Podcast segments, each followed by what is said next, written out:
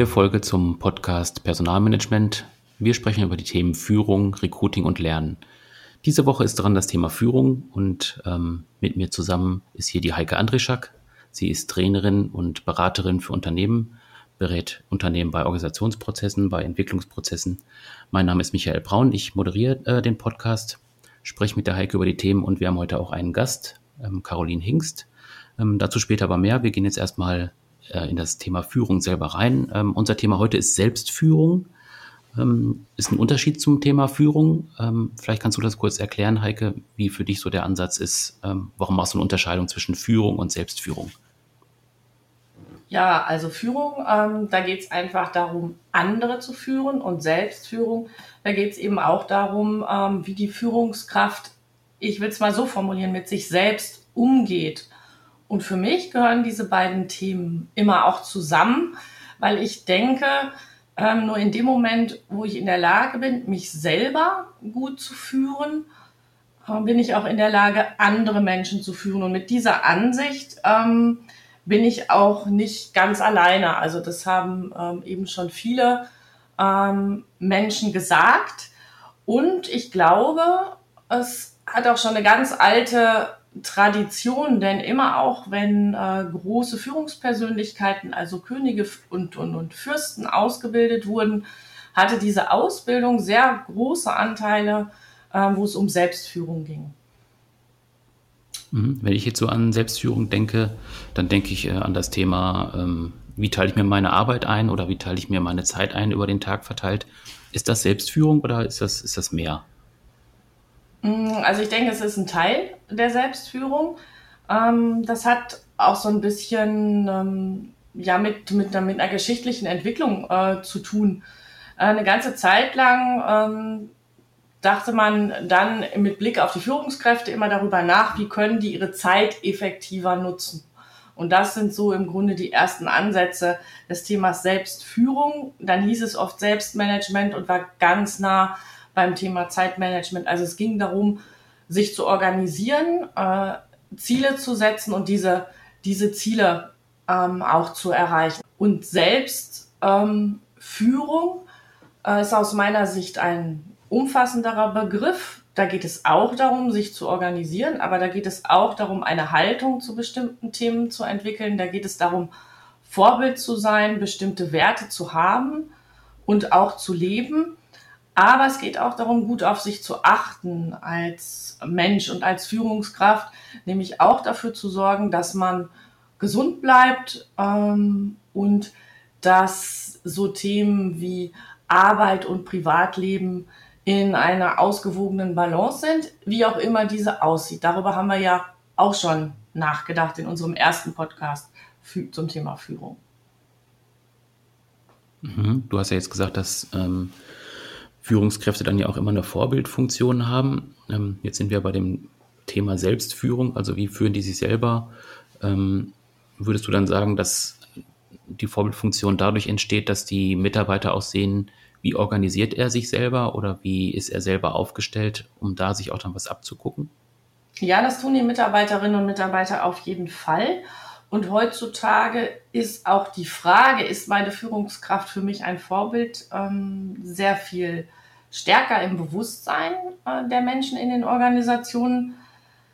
Das heißt, es wird auch bewertet, wie authentisch ist das, was eine Führungskraft sagt, von ihren Mitarbeiterinnen und Mitarbeitern verlangt. Und das, was sie selber tut, also wie gut passen diese Dinge zusammen. Also die Vorbildfunktion ist eine sehr wichtige geworden heutzutage und zwar vor allem dann, wenn es auch schwierige Situationen in Organisationen gibt. Ähm, immer dann ist es ganz besonders wichtig, dass eben die Führungskräfte das vorleben, was sie auf der anderen Seite von den Mitarbeiterinnen und Mitarbeitern verlangen.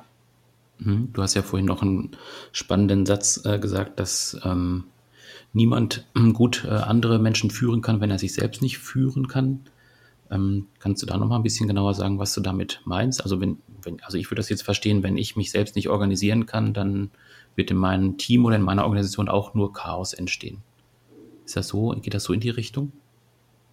Ähm, ja, In dem Moment, wo ich als Führungskraft eben für mich selber ähm, klare Aufgaben habe, klare Ziele, eine klare Idee, auch wie ich führen will, kann ich natürlich ähm, das einfach sehr viel besser im Arbeitsalltag umsetzen. Also ich bin besser organisiert mit meinen Sachen, habe dadurch auch Zeit äh, für Führung und habe auch eine klare Idee, äh, wie Führung aussieht. Und man darf eben auch da, wie gesagt, wieder diese Vorbildfunktion nicht unterschätzen.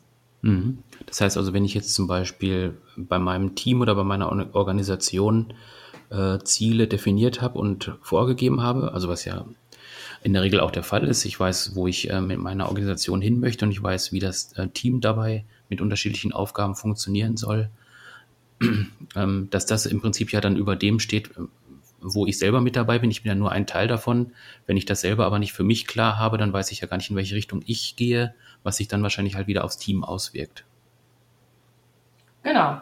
Also es, es schafft einfach, ähm, es schafft einfach Klarheit und ähm, was für mich eben auch immer wirklich der ganz wichtige Faktor ist, es schafft den, dann eben auch Zeit und Freiräume für Führung.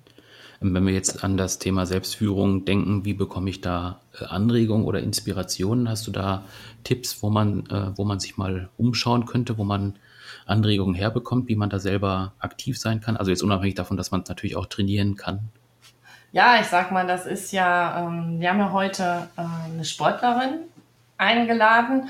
Und ich denke, ähm, gerade so äh, zu, dem, zu dem Thema Selbstführung kann man sehr gut Anleihen nehmen aus dem Sport und äh, gerade auch aus dem Leistungssport.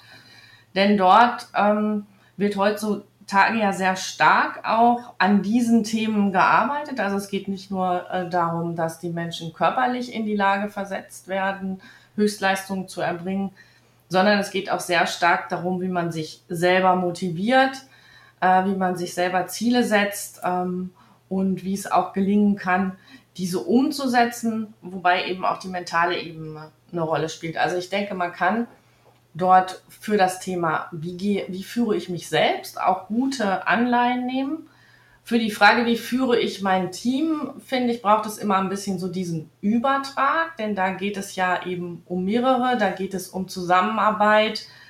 Ähm, und da kommt es einerseits vielleicht darauf an, ähm, ist dieser Sport, den ich mir angucke, oder dieser Sportler ein Teamsportler oder ein Einzelsportler.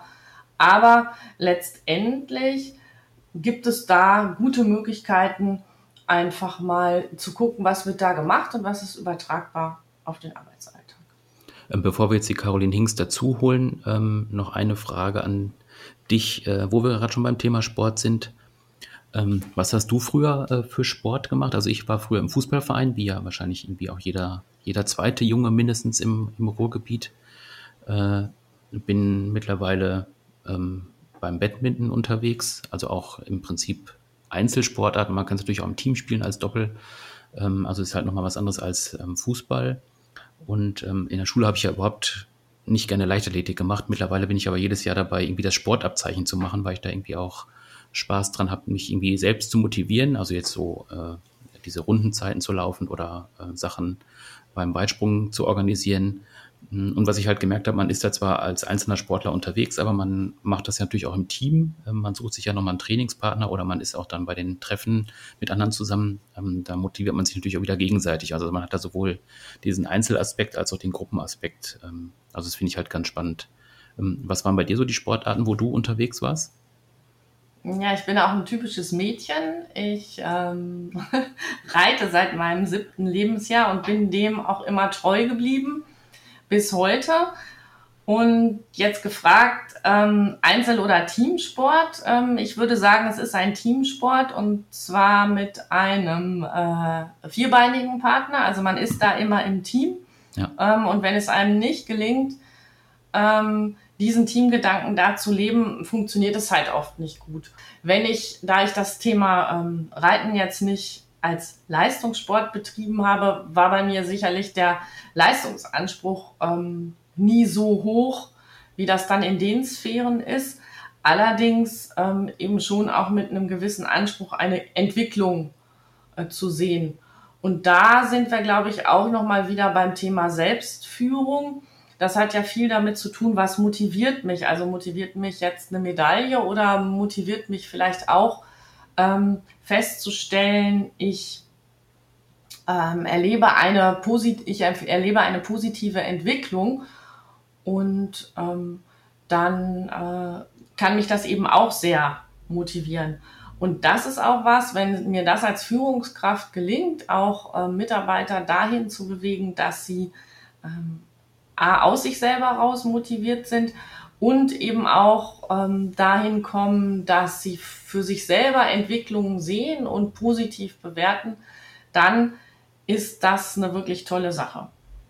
Hm, du bietest ja auch Seminare an für Führungskräfte oder auch für Teams mit Pferden. Ich äh, durfte ja auch schon mal bei einem Seminar teilnehmen. Ähm, das hat ja dann auch mit Führen zu tun. Also man, man führt ja das Pferd zum Beispiel über einen Parcours, ähm, aber man wird ja auch so ein bisschen selbst geführt, hat so zumindest das Gefühl von dem Pferd. Also dass das Pferd irgendwie auch so ein bisschen auch die, die Richtung vorgeben kann. Ähm, war das nur so ein Eindruck, der bei mir entstanden ist, oder ist das tatsächlich auch so, so ein Aspekt, der dann bei diesem Seminar auch auftaucht? Ja, das ist ein ganz wichtiger Aspekt. Also dieser Aspekt führen und geführt, führen und geführt werden. Ähm, da geht es dann viel um Vertrauen. Und ich glaube, Vertrauen ist auch ein ganz wichtiger Aspekt, der heute für Führung wichtig ist. Also wenn ich halt überlege, ähm, ich muss einfach auch als Führungskraft oft loslassen. Ich habe nicht mehr so die direkte Kontrolle über das, was Mitarbeiter tun oder nicht tun, weil ähm, die vielleicht gar nicht mehr jeden Tag im Büro sind, dass ich durchs Fenster gucken kann im Großraumbüro oder so über die Schreibtische gucken kann und sehen kann, ah, die arbeiten auch alle fleißig.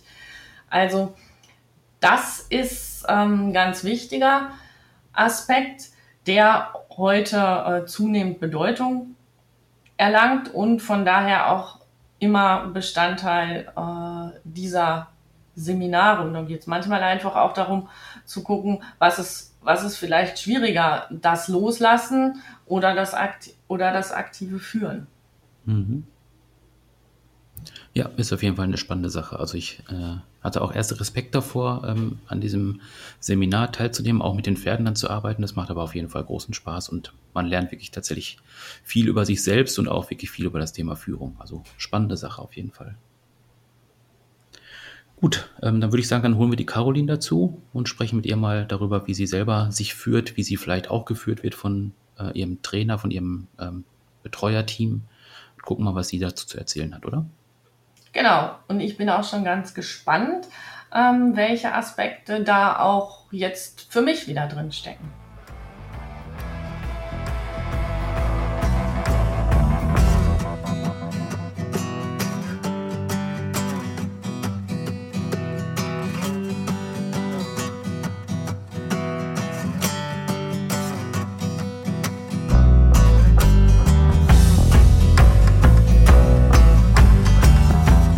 Aber um die Spannung noch einen kleinen Moment aufrecht zu erhalten, gibt es jetzt erst nochmal eine Nachricht zum Thema Recruiting, die ich sehr spannend fand, weil mich das Thema Anschreiben bei Bewerbungen immer schon ein bisschen, ähm, ja, was heißt genervt hat, aber ich fand es immer auch so ein bisschen zweifelhaft, ähm, wie gut man wirklich auch auf den Kandidaten schließen kann und ob es nicht einfach nur eine Menge Zeit bindet, die zu erstellen und diese dann auch zu lesen.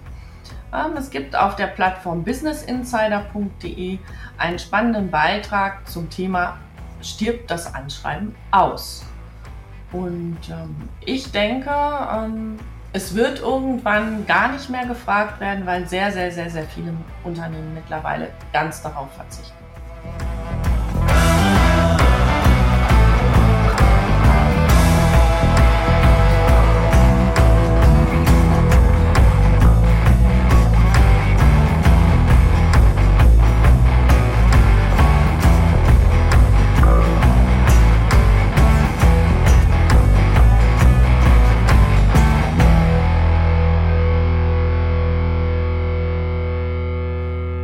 Wir haben heute einen Gast bei uns im Podcast, ähm, Caroline Hingst, mehrfache deutsche Meisterin im Stabhochsprung. Ähm, sie wird ein bisschen was sagen zum Thema Führung und Selbstführung, aber am Anfang sich einmal kurz selber vorstellen. Ja, also mein Name ist Caroline Hingst, 38, nee, 39 mittlerweile. mittlerweile 39 und ich mache seit über 20 Jahren Profisport, Profisport Stabhochsprung, komme vom Kunstturnen, habe viel Tennis gespielt, Langstreckenlauf, Triathlon, Skilanglauf, also diverse Sportarten schon als Kind, Jugendliche bis zu meinem 18. Lebensjahr also ausprobiert, auch wettkampfmäßig, so dass ich von Woche zu Woche trainiert habe. Und dann hat sich das plötzlich so entwickelt, dass ich beim Stabhochsprung gelandet bin. Mhm. Also alles Sportarten, die wir auch schon gemacht haben, Heike. Stabhochsprung, Triathlon.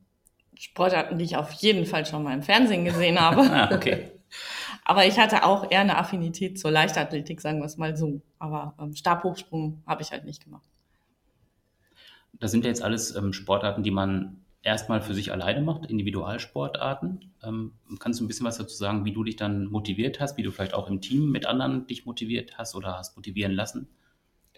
Also am Anfang war das eher die Motivation durch meinen Vater. Ah, okay. Also der hat uns ein bisschen hat die Richtung gegeben, den Weg gezeigt, der hat uns äh, geführt, der hat uns natürlich auch das ermöglicht, ne? die Tennistrainerstunden, die Platzgebühr, ähm, Startgelder bei Wettkämpfen. Also ohne die Unterstützung von meinem Papa, von meinen Eltern wäre das niemals möglich gewesen. Ähm, und daraus war dann schon teilweise auch so eine Motivation, dass der Papa gesagt hat, da wird jetzt gelaufen, da wird jetzt mitgemacht und ah nee, ich bin müde oder dann, wenn man in Pubertät kommt, hat man sämtliche andere Interessen und jetzt Sonntag früh um 10 Uhr einen Jedermannslauf über 10 Kilometer zu machen. Und ja, aber es hat mich auch es hat mich auch abgehärtet. Ich habe ähm, gelernt, dass man nicht nur, weil man sich mal nicht so ganz gut fühlt oder nicht so ganz viel Lust hat oder weil die Anreise weiter ist, dass man dann einfach was hinschmeißt. Also ich habe gelernt, was es heißt, Disziplin aufzubringen, konsequent zu sein, ein Ziel hinterherzugehen für seine Mannschaft. Also Tennis ist ein Individualsport, aber ich war immer in der Mädchenmannschaft, Juniorenmannschaft, Damenmannschaft. Also ich habe da ein Team um mich herum gehabt, die haben mich gebraucht. Und ich wollte mit meinem Team ja auch die Meisterschaft gewinnen. Und dann war das eine ganz andere Motivation plötzlich durch das Team. Wir wollten das miteinander gewinnen. Und zu meinem Stabhochsprung bin ich dann per Zufall gekommen und habe gemerkt, das ist vom Herzen. Das ist genau die Sportart, die ich mir vom Herzen ausgesucht habe.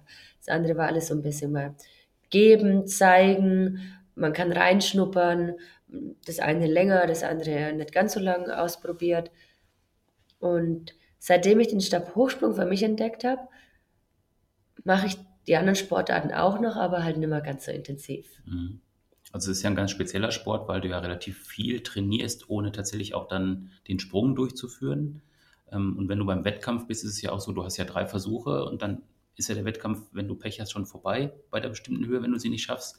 Und du hast ja eine sehr lange Zeit, um dich auf den Sprung vorzubereiten. Kannst du da noch ein bisschen was dazu sagen, wie du dich dann selber da ähm, durch den Wettkampf führst, wie du da selber aktiv bist? Manchmal ist tatsächlich so, man hat einen Wettkampf, internationaler Wettkampf, Katar, reist dann an, erster Versuch, zweiter Versuch, dritter Versuch, ungültig, ohne gültigen Versuch nach Hause. Und das ist schon bitter. Also da boah, da wird man manchmal schon alles hinschmeißen. Es kommt so für einen kurzen Moment, die emotionale Enttäuschung ist da und man hat schon so viel investiert und die lange Reise und hat ist halt mit dem OGV ohne gültigen Versuch nach Hause gekommen. Und dann ähm, besinnt man sich wieder und schläft halt eine Nacht drüber und merkt, na ja, da hat das noch nicht gefehlt oder eigentlich war es gar nicht so schlecht. So Kleinigkeiten haben nur nicht zusammengepasst oder meine Stäbe sind zu schnell zu weich geworden oder ich habe ähm, äh, mich im Kopf nicht fokussieren können, war unkonzentriert, habe mich auf andere Dinge mehr konzentriert auf meinen Stabhoch als auf meinen Stabhochsprung. Und wie ist es dann im Wettkampf, wenn du dann in der äh, Wettkampfsituation bist? Im Wettkampf ist es dann halt so, dass man sich nach Möglichkeit immer maximal konzentriert, maximal fokussiert, maximal Leistung abrufen kann. Und das ist mir am Anfang von meiner Karriere natürlich nicht immer gelungen. Und je mehr ich im mentalen Bereich gearbeitet habe, also meine Gedanken, das, was du denkst, ziehst du an, das, was du fühlst, strahlst du aus. Also je mehr ich meine Gedanken in die richtige Richtung lenken konnte, desto besser hat mein Sprung geklappt. Und als ich das realisiert habe, wusste ich, ich muss nicht nur noch härter trainieren, sondern ich muss meinen Kopf in die richtige Bahn lenken. Also auch, ja, mentales Training machen. Mhm. Und ähm, wir hatten ja vorhin schon gesagt, du hast ja mal ein Team dabei, also ein Trainer ist ja auf jeden Fall dabei. Ähm, kannst du noch ein bisschen was zu dem, ja, zu dem Einfluss von außen dann sagen? Ist das beim Training ist es ja wahrscheinlich besser möglich als es im Wettkampf, oder? Also ich meine, wie soll der Trainer dann noch ein, äh, eingreifen können? Ein Trainer hat zu mir immer gesagt, was du im Training nicht gelernt hast, wirst du im Wettkampf nicht können. Und andersrum ist aber, wenn du im Training was gut drauf hast, heißt es noch lange, dass du es im Wettkampf abrufen kannst. Und das liegt dann an mir. Also im Training ist es so, wir können da 20, 30 Sprünge machen. Wir haben zwei, drei Stunden die Anlage für uns alleine, mein Trainer und ich. Wir haben Videokamera. Wir haben ganz viel Zeit. Ähm, stellen jetzt auch nicht die Zeit hin, eine Minute für den Sprung, sondern ich kann mich so lange konzentrieren, wie, wie ich will, weil wir wollen die Technik improvisieren, verbessern. Und da, da geht man nicht so sehr an die Wettkampfbedingungen ran weil sonst schafft man vielleicht drei, vier Sprünge und das Training ist beendet und geht nach Hause. Aber wenn man sich technisch verbessern will, dann braucht man die, die Wiederholungen, immer wieder das Feintuning, noch mehr was, noch mehr abrufen, hier noch ein bisschen ähm, schrauben, ausprobieren, sich reinfühlen. Und im Training ist der Trainer also unheimlich wichtig, weil der immer, der gibt dir immer die Rückmeldung über deine aktuelle Technik und er gibt dir aber auch einen Input probier's doch mal so und so und so, ein bisschen anders. Und im Wettkampf ist dafür keine Zeit mehr. Also im Wettkampf heißt dann nur noch das Abrufen, was du gelernt hast, beziehungsweise was automatisch dann da ist. Mhm. Und also wenn man ganz, ganz guter Athlet ist, dann ist es egal, welcher Trainer da draußen steht, dann hat man seinen Sprung im Training gelernt und kann ihn im Wettkampf abrufen. Mhm. Jetzt bist du ja im Prinzip auch selber Trainerin mittlerweile. Also du trainierst ja dann äh, auch im Sport, aber auch dann im, im Business, in der Wirtschaft. Wie ist für dich diese Rolle, äh, wie bist du in diese Rolle reingekommen? Kannst du da ein bisschen was zu sagen? Also mir war es irgendwann der Profisport, nur Sport treiben, war mir zu langweilig. Dann habe ich die Ausbildung gemacht. Ich habe meine B-Trainerlizenz, A-Trainerlizenz im Stabhochsprung. Dann habe ich weitergeguckt und Fitnesstrainer, Personal Trainer über Ernährungsberatung, mentales Training, Coachings. Also ich habe das Studium gemacht, immer wieder Fortbildung. Und ich habe mit den Trainern, wo ich zusammengearbeitet habe, habe ich auch immer, die habe ich immer ausgefragt. Ich wollte das ganze Wissen, diese Erfahrung von Weltklasse-Trainern und habe dann gemerkt, oh, ich kann jetzt meine eigene Trainerin machen. So hat sich das Ganze halt mein Weg entwickelt und ich wollte mein Wissen dann weitergeben. Und im dem Bereich, wo ich jetzt im Personal Training arbeite, mit den Kunden und auch mit Unternehmen, arbeite ich nicht im Hochleistungssport, nicht im Leistungssport, sondern überwiegend im Gesundheitssport. Ganz selten, dass ich einen, ähm, ja, jetzt einen Fußballer habe ich, eine Volleyballerin auch, die wollen an die maximale Leistung. Und bei den anderen Kunden und Teilnehmern gucke ich mir wo sind die gesundheitlichen Probleme? Wo kann ich mit meinen Übungen, mit meinen Korrekturen zur Verbesserung beitragen? Jetzt sitze ich die ganze Zeit und denke so darüber nach, was finde ich wieder in Unternehmen von dem, was du sagst, ne? also was du für Fähigkeiten aufgebaut hast und ähm, das ähm, finde ich schon ganz spannend, weil ich finde, da ist eine ganze Menge einfach auch, was vielleicht gut ist für die Führungskräfte und auch für die Mitarbeiterinnen und Mitarbeiter in Unternehmen. Denn ähm, das eine ist, ähm, gute Rahmenbedingungen zu haben, das, was der Trainer setzt. Ähm, auch Rückhalt zu haben, Rückmeldung zu bekommen über das, was, was man, äh, was man gerade gemacht hat, also Feedback zu kriegen und auch relativ schnell. Das ist ja was, was in der heutigen Zeit oft so diskutiert wird, ähm, dass man mit Feedback nicht mehr so ewig wartet. Immer nur dieses eine Gespräch im Jahr, wo der Mitarbeiter mal eine Rückmeldung bekommt darüber, was Wir er gerade so macht. Genau. Wenn ich unterbrechen darf, wir kriegen bei jeder Trainingseinheit gesagt, was falsch ist. Mhm.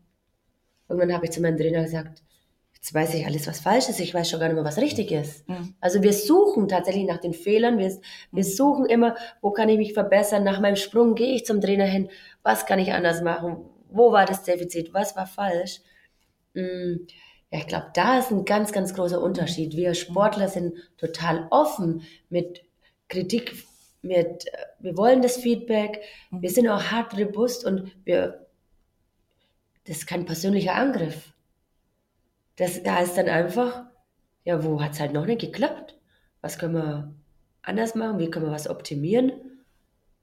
Und ich glaube, ja, so jetzt auch meine Erfahrung, auch mit den Kunden, man muss man, man mit Fingerspitzengefühl aufpassen, was man sagt. Natürlich kann man es nicht in der Tonart wählen oder in der Wortwahl, die einfach nicht schön ist. Und, aber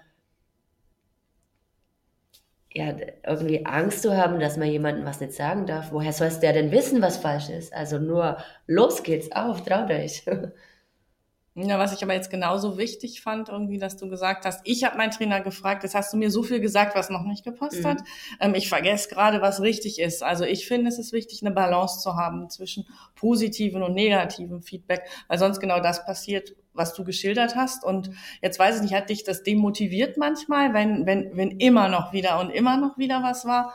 Ähm, weil ich erlebe das dann manchmal in Unternehmen, weil nämlich da auch oft immer nur geguckt wird, was nicht gut ist, aber nie gesagt wird, Mensch, das ist aber super gelaufen. Ne? Also da tun äh, wir Menschen in Unternehmen uns ein bisschen schwer.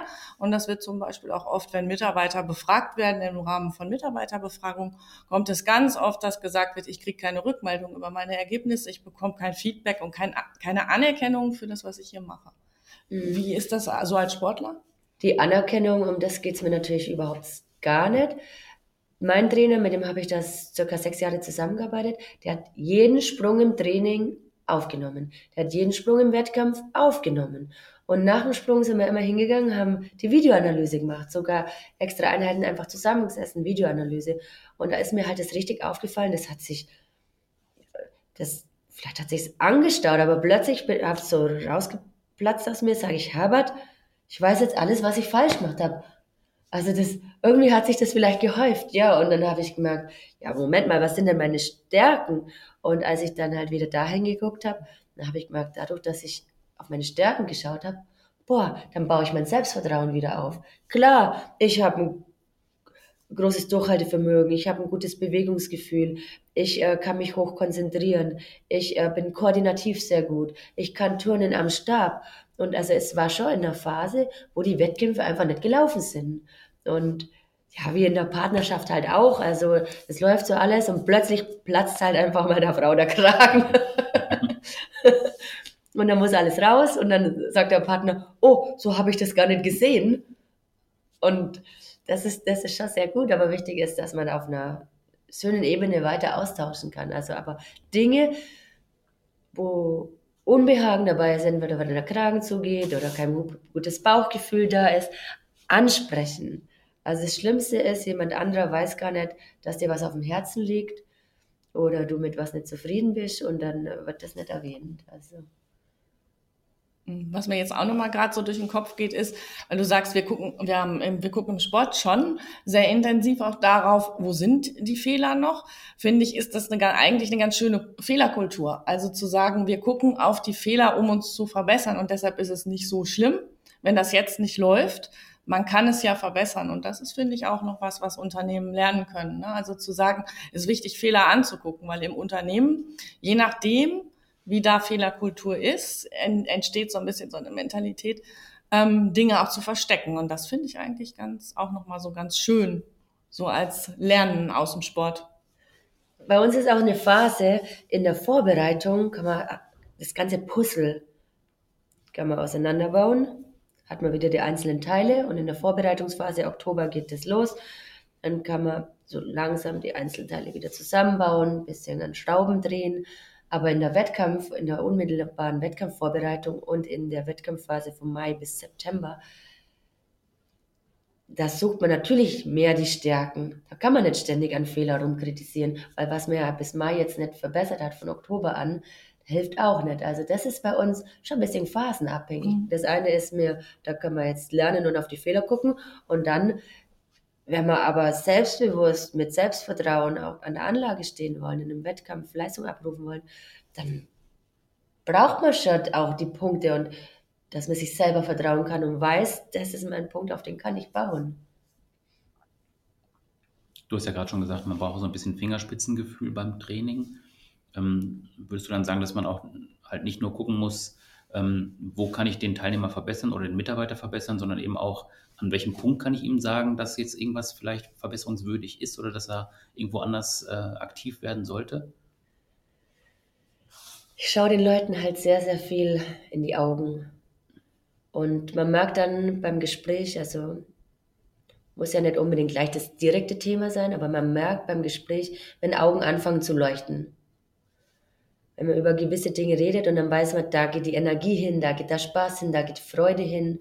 Und wenn jemand dann im Gespräch halt keine funkelnden, feuernden Augen hat, dann merkt man schon, irgendwas passt da nicht. Oder wenn man noch genauer hinschaut, die Hautfarbe im Gesicht.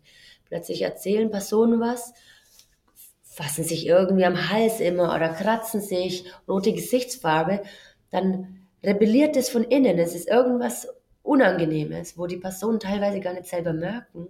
Also bei meiner Kundin habe ich dann auch beim Beratungsgespräch, direkt beim ersten Gespräch habe ich gesagt, mir ist da was aufgefallen. Darf ich das mal ansprechen? Also schon ganz vorsichtig und nicht gleich, du bist rot angelaufen, was da los? Also es ist ja, es ist ja ein Bereich, wo sie wo sie erstmal gar nicht merkt und vielleicht bin ich ja auch falsch, aber mhm. wenn mir was aufgefallen ist, dann habe ich gedacht, dann kann ich sie erwähnen. Vielleicht ist ihr selber nur gar nicht aufgefallen, weil dann hat sie wieder die Möglichkeit, ah, was läuft denn da vom Prozess in mir? Mhm. Ich glaube, das ist immer ein ganz wichtiger Aspekt, was du sagst. Also ähm, die Sache, du sagst, ich beschreibe dann, was mir aufgefallen ist, aber es ist noch ohne Wertung. Ne? Und das ist was, was auch ganz wichtig ist so beim Thema Feedback. Ne? Also es ist erstmal ohne Wertung, sondern einfach nur ich beschreibe, was ich sehe und derjenige, der das Feedback kriegt, der kann eben damit dann anfangen, was er möchte. Und mhm. ähm, wenn er eben sagt, das mag ich jetzt nicht bedenken oder da mag ich mich jetzt nicht mit beschäftigen, ist das auch okay. Ne? Also das ist schon, das ist auch nochmal wirklich was ganz, ähm, ganz Wichtiges ähm, für die Frage, wann kann ich eigentlich gut jemand anderem Feedback geben. Ne? Mhm. Jeder Mensch hat ja seine eigene Stabilität, egal ob es das ist, so wie er schläft, so wie er lebt, so wie er sich ernährt, mit Sport, ohne Sport, ob er raucht. Also das ist seine eigene, so hat er sein, sein Leben aufgebaut, seine Stabilität. Und wenn man entweder selber was verändern will oder der Trainer, die Führungskraft, der Chef möchte mit dem Mitarbeiter was verändern, ja, dann, dann, dann, kann man nicht einfach auf den fünften Gang da hochschalten und los jetzt. Also es muss schon zum Menschen passen, zu der Situation passen, zu seinem, zu seinem, zu seinem Prozess, zu seinem Anpassungsprozess, zu seinem mh, hm, ja, Tagesform, das würde ich nicht beschreiben. Also das ist ja zu sehr dann in der Emotionalität und Tagesform abhängig. Aber ähm, der Bundestrainer, wir hatten Kaderlehrgang und ich hatte drei, vier Wochen erstmal Bundeswehrlehrgang. Dann kam ich zum Kaderlehrgang, habe überhaupt kein Stabhochsprungtraining machen können und bei der Videoanalyse saß ich mit verschränkten Händen da. Nach zwei Minuten hat der Bundestrainer gesagt, ich glaube, Caro, wir brechen das jetzt hier ab. Ich merke, du bist ganz weit weg vom Stabhochsprunggrad. Lass uns nächste Woche nochmal sprechen. Und da hat er aber auch gefühlt, gemerkt, was mit mir gerade los ist. Ne? Mhm. Wir haben ja vorhin schon kurz darüber gesprochen, dich kann man auch als Trainerin engagieren sozusagen im Gesundheitsbereich, auch im mentalen Bereich. Kannst du noch kurz was dazu sagen? Wo kann man Informationen bekommen? Ähm, wie kann man dich erreichen?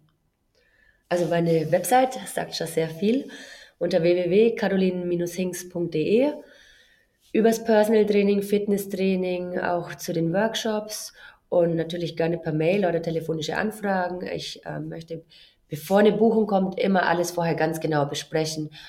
Wo, was ist schon vorhanden? Wo möchte man hinkommen?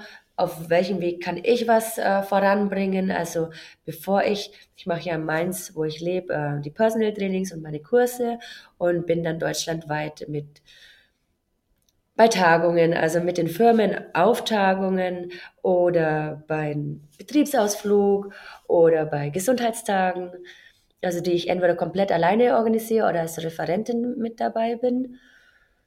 Sehr ja, breit aufgestellt und mir macht es aber super viel Spaß, individuell auf das Unternehmen einzugehen oder auf die Organisation. Und ich bin so sozusagen für alles offen. ja. ja, ich bin für alles offen und freue mich über alle, die Lust haben, was in Bewegung zu bringen. Ja, wunderbar.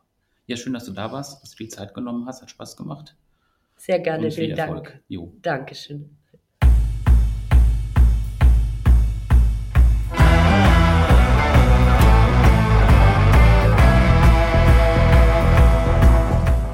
Beschäftigt sich ja heutzutage sehr intensiv auch mit der Frage Führung unterschiedlicher Generationen.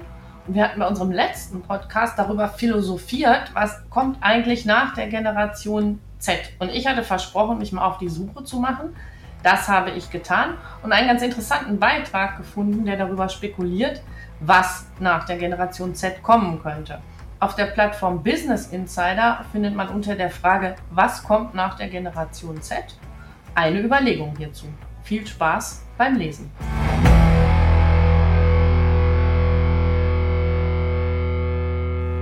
Wir haben ja gerade von der Caroline gehört, dass sie relativ viel unterwegs war in der Welt. Also Olympische Spiele in Peking waren dabei zum Beispiel.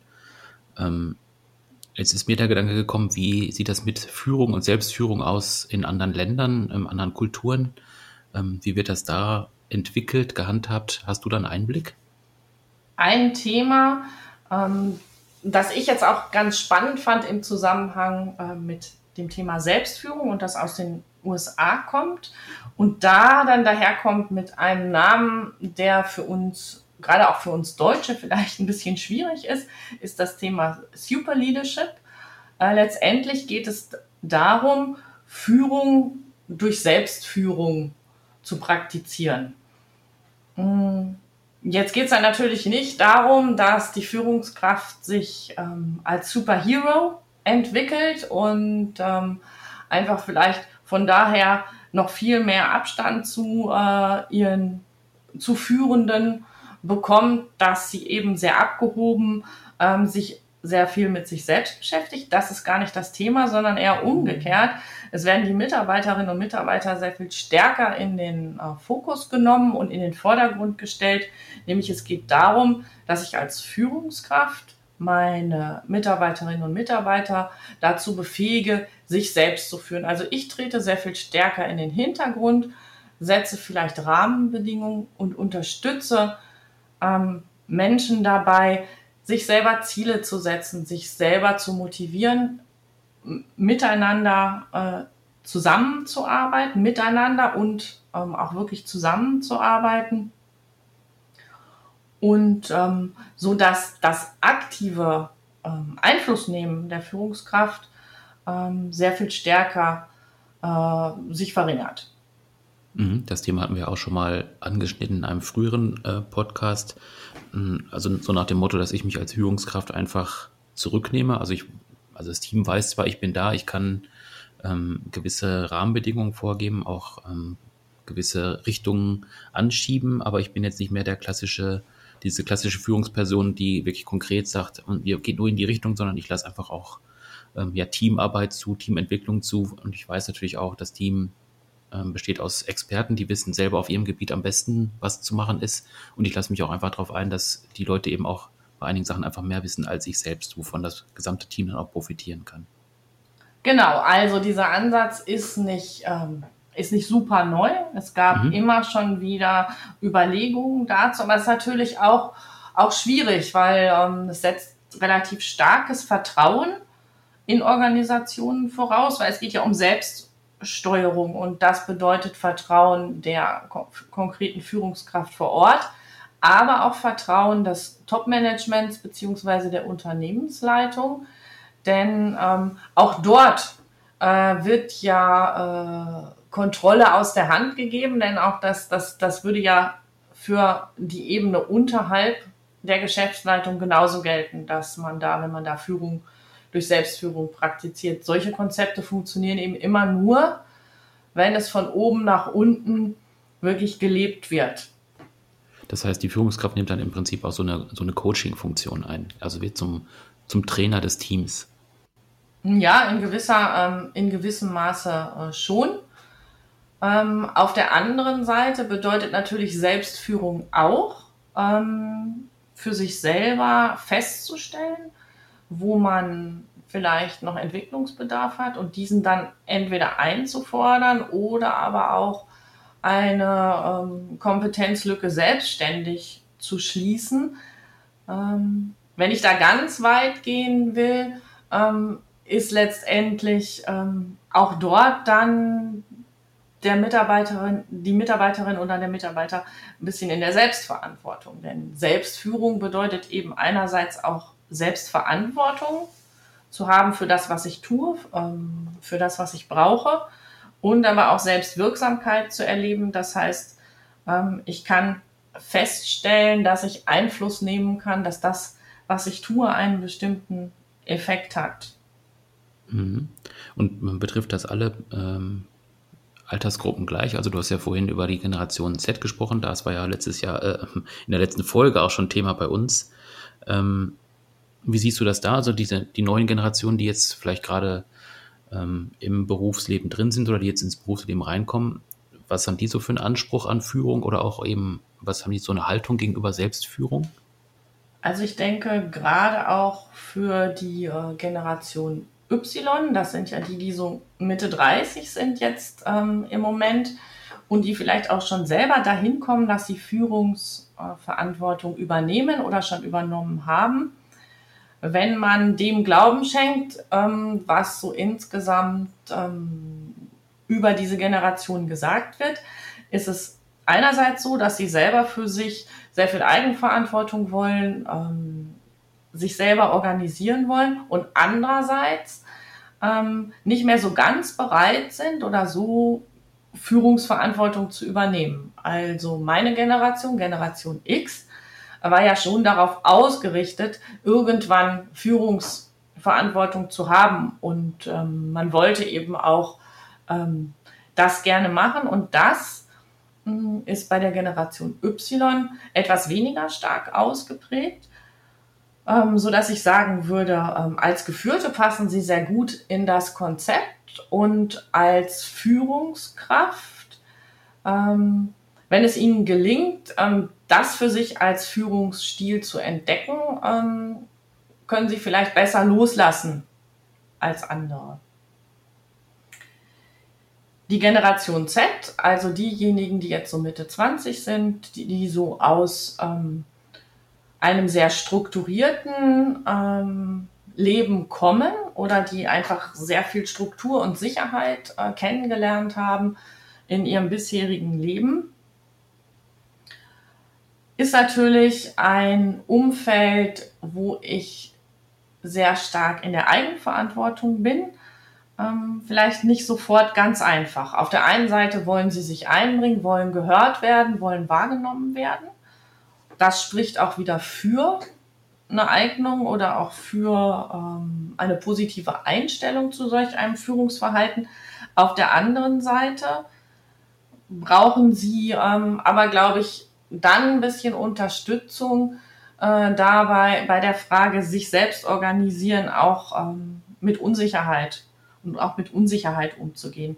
Also würde ich sagen, dass grundsätzlich ich vermuten würde, dass das eine solche Führung ähm, auch da be positiv bewertet wird, aber letztendlich eine Führungskraft da zumindest am Anfang etwas mehr Struktur und Unterstützung, etwas mehr Rahmen liefern muss.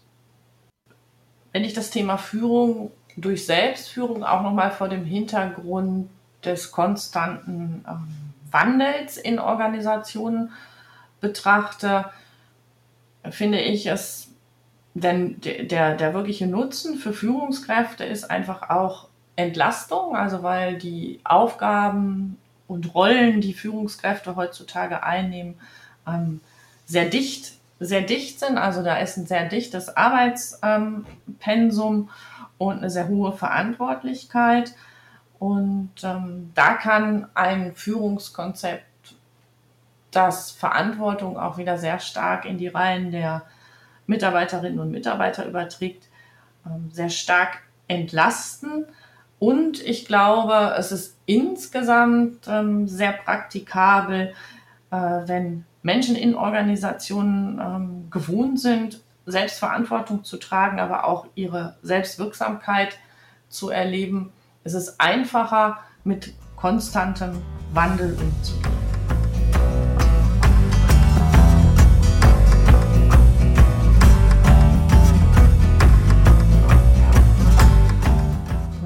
In Organisationen bedeutet immer auch Lernen. Und zum Thema Lernen haben wir folgende Studie gefunden. Da geht es um die Frage, wie viel investiert wird in Umschulung für das digitale Zeitalter. Das ist eine Studie ähm, der Boston Consulting Group und Stepstone. Ähm, die heißt Decoding Global Trends in Upskilling and Reskilling. Und eines der Kernergebnisse ist, dass äh, in Deutschland nur halb so viele Fachkräfte in Umschulungen investieren.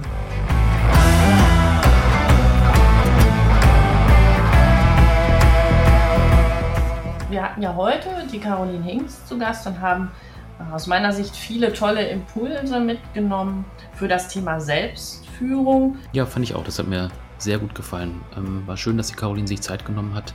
Und ich glaube, sie hat wirklich auch mal aus ihrer Perspektive schön dargestellt, äh, vor welchen Herausforderungen sie selber steht, wenn sie jetzt im Wettkampf ist, wenn sie beim Training ist oder eben, wenn sie jetzt auch abseits des Sports unterwegs ist und selber dabei ist, mit Menschen zu arbeiten, Menschen zu zeigen, wie kann man Führung umsetzen, wie kann man sich selber führen. Ich glaube, das war eine Bereicherung, dass die Caroline heute ähm, dabei war. Ähm, man merkt schon, wir sind in Richtung Ende des äh, Podcasts äh, angelangt. Wir sind jetzt am Ende dieser Folge. Ähm, da stellt sich natürlich immer die Frage, was machen wir denn beim nächsten Mal? Und ich glaube, wir sind jetzt äh, von unserer Themenreihe her wieder beim Bereich Recruiting angekommen, oder? Genau, beim nächsten Mal wird es wieder um Recruiting gehen. Und weil ich schon ein bisschen in Weihnachtsstimmung bin, also sage ich mal, das wird eine Überraschung sein, um was es da genau inhaltlich geht, weil auch Weihnachten wollen wir uns ja alle ein bisschen überraschen lassen. Ja, das klingt doch wunderbar. Dann bekommen wir also ein, ein kleines Geschenk von dir unter den Weihnachtsbaum gelegt, sozusagen. Genau. Ja, wunderbar. Ja, dann wünsche ich dir auch äh, frohe Weihnachten, den Zuhörern natürlich auch. Auch alles Gute fürs neue Jahr dann sprechen wir uns im nächsten Jahr wieder. Genau, alles Gute und für alle eine tolle Zeit. Bis dahin. Tschüss.